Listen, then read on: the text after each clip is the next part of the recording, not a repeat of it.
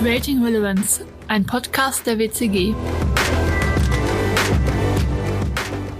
Mehr als die Vergangenheit interessiert mich die Zukunft, denn in ihr gedenke ich zu leben. Herzlich willkommen bei Creating Relevance. Ich bin Lea Heuschkötter und heute starten wir unsere erste Podcast-Folge mit einem Zitat von Albert Einstein zum Thema Zukunft. Begrüßen möchte ich unseren Referenten Tim Gebauer. Hallo. Hallo. Wir befinden uns in einer weltweiten Krise. Aufgrund der unsicheren Lage fällt es vielen Unternehmen schwer, in die Zukunft zu schauen. Was würdest du diesen Unternehmen mit auf den Weg geben? Ich würde auf jeden Fall Albert Einstein zustimmen wollen. Ähm, egal ob Krise oder nicht Krise, sich mit der Zukunft zu beschäftigen, kann nicht schädlich sein. Also insofern gerade auch in einer solchen Situation, in der wir momentan stecken, halte ich es für, für wichtig, äh, in die Zukunft zu schauen. Zum einen, um Optimismus äh, zu haben bei allen Herausforderungen, Anstrengungen und vielleicht auch negativen äh, Erlebnissen und Ereignissen, ist die Zukunft die einzige Chance, da wieder rauszukommen. Und insofern kann ich nur jedem Unternehmen, ähm, aber auch jedem Menschen empfehlen, in die Zukunft zu schauen und zu gucken, ähm, wo dort die Chancen sind, ähm, die man nutzen kann. Was glaubst du denn? Wird nach der Krise alles wie früher werden oder werden wir uns wirklich grundlegend verändern? Ja, garantiert wird es nicht wie früher werden. Also es hat äh, in der Vergangenheit äh, noch nie war es in der Zukunft so, wie es in der Vergangenheit war. Also insofern wird sich vieles äh, verändern. Dafür muss man, glaube ich, kein Hellseher sein. Die Corona-Pandemie beschleunigt natürlich viele Veränderungen, aber auch ohne sie wäre in der Zukunft nichts wie früher. Welche Themen werden die sein, die uns noch in fünf Jahren beschäftigen und wie wird sich das auf das Verständnis von Wirtschaft auswirken? Ja, zum einen ähm, denke ich, werden die Folgen ähm, für die Wirtschaft noch äh, in fünf Jahren, vielleicht sogar noch darüber hinaus spürbar sein. Also ich bin überzeugt, dass viele Unternehmen ähm, noch mit den Folgen zu tun haben werden. Es wird Firmen geben, die ähm, Chancen erkennen und äh, gestärkt aus der Krise hervorgehen, aber es wird genauso auch Unternehmen geben, die tatsächlich ähm, Probleme haben, jetzt schon haben und auch in Zukunft noch mit diesen ähm, Problemen zu kämpfen haben werden. Gesellschaftlich ist es schwer abzusehen, da ähm, selbst bei, bei größeren Ereignissen ähm, die Gesellschaft immer relativ schnell danach wieder sich äh, in die alten Muster sozusagen zurückentwickelt hat. Also da bin ich selbst gespannt, wie sich das äh, in der Zukunft darstellen wird. Ob wir ähm, die Themen Zusammenhalt, also das Zusammenrücken, sich unterstützen, Solidarität, ähm, ob das bleibt in Zukunft, ähm, die sag ich mal, neuen Kommunikationswege, die sich gefunden haben. Ähm, ob das alles da bleibt oder sich weiterentwickelt, wird spannend sein zu beobachten. Es gibt ja äh, Stimmen, die behaupten, ähm, die Krise war nur der Auslöser. Die Welt hat sich schon lange vor der Pandemie auf so einen Punkt hin entwickelt, an dem wir uns jetzt befinden. Würdest du es unterstreichen oder glaubst du doch, dass die Krise hier ein, ja, eine, starke, eine starke Grundlage gelegt hat? Die Krise ist wahrscheinlich ein Verstärker aus meiner Sicht. Äh, ich glaube nicht, äh, da stimme ich äh, mit den Stimmen überein, ich glaube nicht, dass sie der Auslöser für viele Probleme oder Themen war, die jetzt offensichtlich werden, aber ich denke, sie war der oder ist ein Verstärker dafür. Und was natürlich jetzt ähm, offensichtlich wird, ist, dass viele Probleme, die in unterschiedlicher Ausprägung sicherlich ähm, schon da waren und sich auch entwickelt haben und irgendwann auch an einen, an einen Punkt gekommen werden, wo Veränderungen notwendig äh, und äh, unumgehbar geworden wäre. Das kommt natürlich jetzt alles in einem Zeitraum zusammen. Das wäre sicherlich ohne die Pandemie äh, zeitversetzt äh, geschehen und nicht so vernetzt. Also das ist eben äh, schlagartig ähm, äh, sind die Themen in, im, im globalen Zusammenhang deutlich geworden und deswegen ähm, ja so drastisch an vielen Stellen. Wenn du von Globalisierung, zusammenhängenden Thematiken sprichst, glaubst du, dass der Mittelstand, auch wenn wir jetzt hier an unseren Siegerländer Mittelstand oder generell den Mittelstand denken, dann schon gewappnet genug für diese, für, für diese Veränderung ist? Oder ähm, was, was würdest du dem Mittelstand raten, jetzt zu tun? Ja, zum einen ähm, ist es schwierig, sich für etwas zu wappnen, was man selber noch gar nicht sieht. Also insofern ist aber rückblickend kann man natürlich sagen, Mensch, da hätte man schon viel früher Vorkehrungen äh, treffen können oder müssen äh, und sich darauf einstellen. Ähm, insofern maße ich mir nicht an, äh, zu beurteilen, wie weit der Mittelstand da oder äh, inwieweit er sich hätte besser vorbereiten können der anderen Seite sind natürlich viele Themen jetzt äh, auch nicht ganz neu, die jetzt zutage getreten sind. Also das ganze Thema neue Arbeitsmodelle ähm, ist ja etwas, was auch gesellschaftlich schon, schon ein Trend, einer der Megatrends auch im Übrigen ähm, ist, die man weltweit beobachten kann. Und da ja, ist tatsächlich teilweise im Mittelstand ähm, noch eine, eine Denkweise, dass man die Dinge nicht angeht, solange sie, äh, solange man nicht ge gefordert ist oder gezwungen ist, sie anzugehen. Aber ich glaube, da kann man, da kann man einem Unternehmen und äh, keinem Unternehmer einen Vorwurf draus machen. Man ist immer sehr stark mit dem beschäftigt, was äh, aktuell und in, sag mal, in Sichtweite ähm, geschieht, ähm, auch im Tagesgeschäft äh, Geschäft, äh, geschieht und ähm, das ist so wie mit der, mit der Altersvorsorge als junger Mensch, ähm, also mit äh, 20 oder Mitte 20 ist das Alter noch sehr weit weg. Ähm, wenn man es dann erreicht hat, äh, dann kann man rückwirkend sagen, du hättest vielleicht früher mal anfangen sollen, aber das ist dann müßig. Ja, und die Vorbereitung ähm, für die Zukunft. Ich denke, dass ähm, solche ähm, einschneidenden äh, Veränderungen natürlich immer die Chance bieten, ähm, das, was bisher war, kritisch zu hinterfragen. Und daraus im Grunde genommen zu überlegen, ob es in der Zukunft andere, eventuell bessere äh, Möglichkeiten gibt, um ähm, ähnliche Ereignisse, ich hoffe nicht, dass wir in unserem Leben äh, nochmal eine solche Pandemie erleben, aber dass man ähnlich einschneidende äh, Ereignisse, wir hatten 2008, 2009 die Finanzkrise, ähm, daraus, dass man daraus lernt und überlegt, wie könnte man ähm, sich besser ähm, ja, gegen solche äh, Entwicklungen oder Veränderungen oder Ereignisse wappnen. Jetzt sagst, du, jetzt sagst du ja selber, die Zukunft ist immer schwer voraussehbar. Wir wissen alle nicht, wie sich das entwickelt, was weiter passieren wird.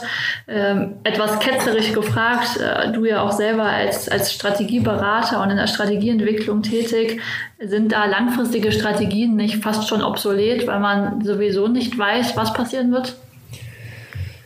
Vielleicht, wenn man Strategie als starres Konstrukt betrachtet. Ähm, eine Strategie sollte man immer haben und aus meiner Überzeugung heraus auch langfristige Strategien, wobei ich jetzt vielleicht über einen Zeitraum von, sagen wir mal, fünf bis acht Jahren rede, wenn man mal vielleicht so die, die grundsätzliche Ausrichtung eines Unternehmens sich anschaut. So der Strategiehorizont, den bezeichnen wir so mit drei bis fünf Jahren, ähm, was vielleicht auch schon angesichts der schnellen Veränderungen ähm, ein langfristiger Zeitraum ist. Ich denke, dass viel wichtiger als äh, über die, den, den Horizont, den Zeithorizont von Strategien zu sprechen, dass es viel wichtiger ist, ähm, die Strategie so zu definieren und auch ähm, so zu verstehen, dass man sie jederzeit und immer wieder und permanent überprüft und bereit ist, sie auch anzupassen und zu verändern, wenn eben ähm, sich die Rahmenbedingungen ändern. Du spielst, ähm, gehe ich davon aus, auf das Thema der Agilität an, was ja auch so eins der Buzzwörter momentan ist. Ja, auch das ähm, spielt dort mit hinein, aber ähm, auch, äh, auch Agilität war schon gefragt, bevor äh, der Begriff äh, in Seminaren angeboten wurde. Ähm, ich, wenn man sich selbst und auch das Unternehmen beobachtet, wird man feststellen, dass man in vielen Feldern auch in der Vergangenheit schon agil war, weil man äh, im Grunde genommen permanent überprüft hat, ob das, was man äh, sich strategisch vorgenommen hat, ob das, was man geplant hat, äh, auch die gewünschten Ergebnisse gebracht hat. Und ähm, gar nicht so wenige Unternehmen ähm, überprüfen auch ob die Ergebnisse ähm, erzielt wurden, auch auf dem Weg dorthin schon und passen letztendlich ihre Maßnahmen und ihre Strategien an. Für die, die das ähm, eben nicht so permanent tun, ist sicherlich ein, ein äh, ja, guter Impuls, ähm, das zu tun. Aber eine Strategie für die Zukunft, egal wie lang der Zeithorizont ist, ähm, sollte man aus meiner Sicht immer haben. Vielleicht sogar nicht nur eine Strategie, sondern unterschiedliche Strategien. Nämlich je nachdem, welches Szenario eintritt, dass man sich mal überlegt, ähm, bei welchem Szenario würden wir denn wie agieren. Und wenn ich jetzt verschiedene Szenarien oder äh, entwickelt habe, woher weiß ich als Unternehmer oder Geschäftsführer, äh, für welches ich mich entscheiden soll? Ja, das hängt ähm, sicherlich immer von der Situation ab, in der ich mich zu dem Entscheidungszeitpunkt befinde. Ähm, äh, ich könnte mir vorstellen, dass es ähm, hilfreich ist, dass man sich solche ähm, Decision Points, also Entscheidungspunkte oder auch Escape Punkte in einer Strategie einbaut und ähm, schon definiert, ähm, unter welchen Rahmenbedingungen oder zu welchen Konditionen sozusagen man dann welchen Weg einschlägt. Also eine Art Kreuzung oder Weiche einbaut und sagt, wenn die Situation an dieser Weiche so und so ist, dann gehen wir in der Strategie in die Richtung weiter. Wenn sie eben nicht so ist, haben wir eine äh, Alternativstrategie, in der wir weitergehen. Dass man sich ähm, wirklich Punkte, Bemessungs- oder Bewertungspunkte ähm, in der Strategie schon einbaut und daraus äh, schon wieder mögliche Szenarien entwickelt. Und von da aus kann ich das Gleiche ja wieder etwas in die Zukunft äh, genauso machen, dass ich sage, okay, wir verändern jetzt unsere Strategie. Das würde bedeuten, dass wir Ende des Jahres oder in so und so vielen Monaten dort sein müssten. Und wenn die Situation dann wie folgt ist, machen wir Plan B. Wenn sie anders ist, äh, machen wir Plan C oder D oder A um solche auch variablen, ich sag mal variablen Strategien durchzusetzen, ähm, glaube ich, braucht es Vertrauen auf allen Seiten, auch bei Mitarbeitern, bei Partnern, äh, bei Kunden ähm, innerhalb des Unternehmens. Ähm, wie wichtig ist das Thema Vertrauen derzeit und, und was würdest du Unternehmen ähm, raten oder, oder wie sollten Unternehmen damit umgehen, um eine vertrauensvolle Beziehung zu allen Stakeholdern aufzubauen? Ja, Vertrauen ist aus meiner Sicht die Basis für, äh, also für alles, was man gemeinsam vorhat. Wenn man sich nicht vertraut, egal ob jetzt im Unternehmen ähm, oder mit, mit äh, Stakeholdern äh, außerhalb des Unternehmens, ähm, dann wird es schwer fallen, den Weg, vielleicht auch die Veränderungen oder die, die Umwege, die man eventuell nimmt, weil man sie für strategisch sinnvoller hält, dass eben alle mitgehen und darauf vertrauen, dass man das Ziel nicht aus dem Auge verloren hat. Also nur weil ähm, ich bei einer Vollsperrung die Autobahn verlasse und über Land fahre ein Stück, heißt das ja nicht, dass ich äh, nicht nach wie vor mein Ziel im Auge habe, sondern eben situationsbedingt äh, meine Strategie und meine Maßnahmen anpasse. Und ähm, Wichtig ist, denke ich, dass man immer wieder klar macht, dass man das Ziel nach wie vor im Auge hat und äh, auch vielleicht begründet ähm, und kurz erläutert, warum man jetzt gerade von der Autobahn abfährt sozusagen, ähm, damit eben alle nicht äh, überrascht sind von dem Manöver, sondern ähm, eben äh, ja das sichere Gefühl haben, dass man weiß, was man tut und warum man jetzt eben vielleicht einen Kilometerumweg äh, oder kilometermäßigen Umweg in Kauf nimmt, äh, aber dadurch trotzdem zeitlich ähm, schneller vorankommt. Jetzt haben wir ja schon viel über Gefahren und auch Chancen der Krise und dieser Corona-Pandemie gesprochen.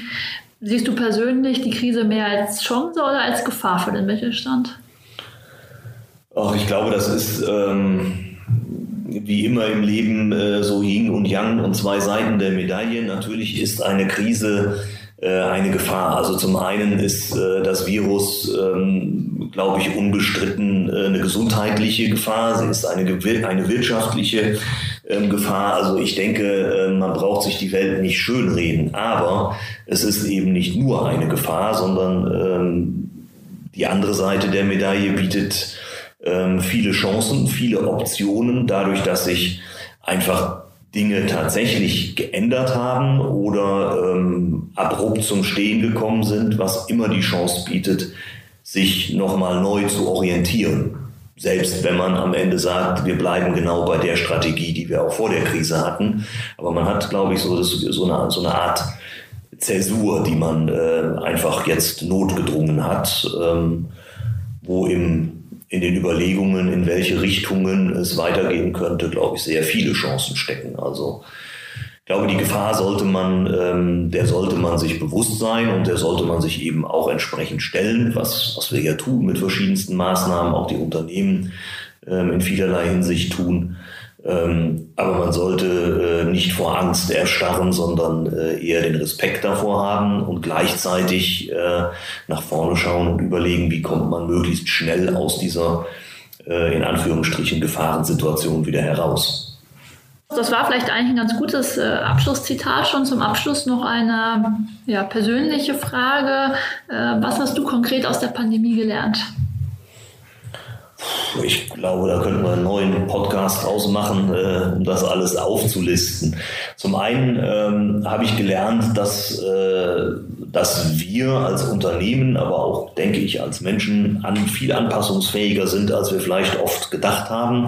Also, dass man doch sehr schnell sich in, äh, in neuen Szenarien äh, zurechtfindet. Ähm, äh, neue Möglichkeiten oder vielleicht Möglichkeiten nutzt der Kommunikation dass ein sehr starker ähm, Team Spirit entsteht in solchen schwierigen Situationen, wo wirklich ähm, ja jeder sich bewusst darüber geworden ist, ähm, dass man nur gemeinsam letztendlich ähm, das Ganze meistern kann oder äh, es deutlich besser gemeinsam meistern kann, sagen wir mal so. Ähm, und ähm, dass sich ganz neue Möglichkeiten äh, einfach auch ergeben, äh, wenn man in einer so sehr ähm, krassen und globalen ähm, Zäsur letztendlich sich befindet. Also dass es dann eben mir persönlich leichter fällt, ganz neu zu denken, als wenn man so in dem, ich sag mal, wie sagt man so schön, im Tagesgeschäft und im operativen Trott letztendlich ähm, auch ein Stück weit immer gefangen ist. Also mitgenommen habe ich neues Denken, ähm, gut kommunizieren, die Krise als zwar eine Gefahr, aber auch als Chance anzusehen ähm, und einfach positiv mit verschiedenen Szenarien in die Zukunft zu gehen. Danke für deine Zeit und das interessante Gespräch. Wenn euch unsere erste Podcast-Folge gefallen hat, dann folgt jetzt unserem Kanal WCG Creating Empowerment. Wenn ihr mehr wissen wollt, besucht unsere Webseite wcg.de/slash Zukunft, downloadet unsere kostenlose Checkliste zum Thema Vision, hört euch unseren Podcast an und freut euch auf unsere nächste Folge. Unser nächster Gast wird Philipp Keusken sein, mit dem wir über Vor- und Nachteile der Digitalisierung im Mittelstand diskutieren. Bis zum nächsten Mal.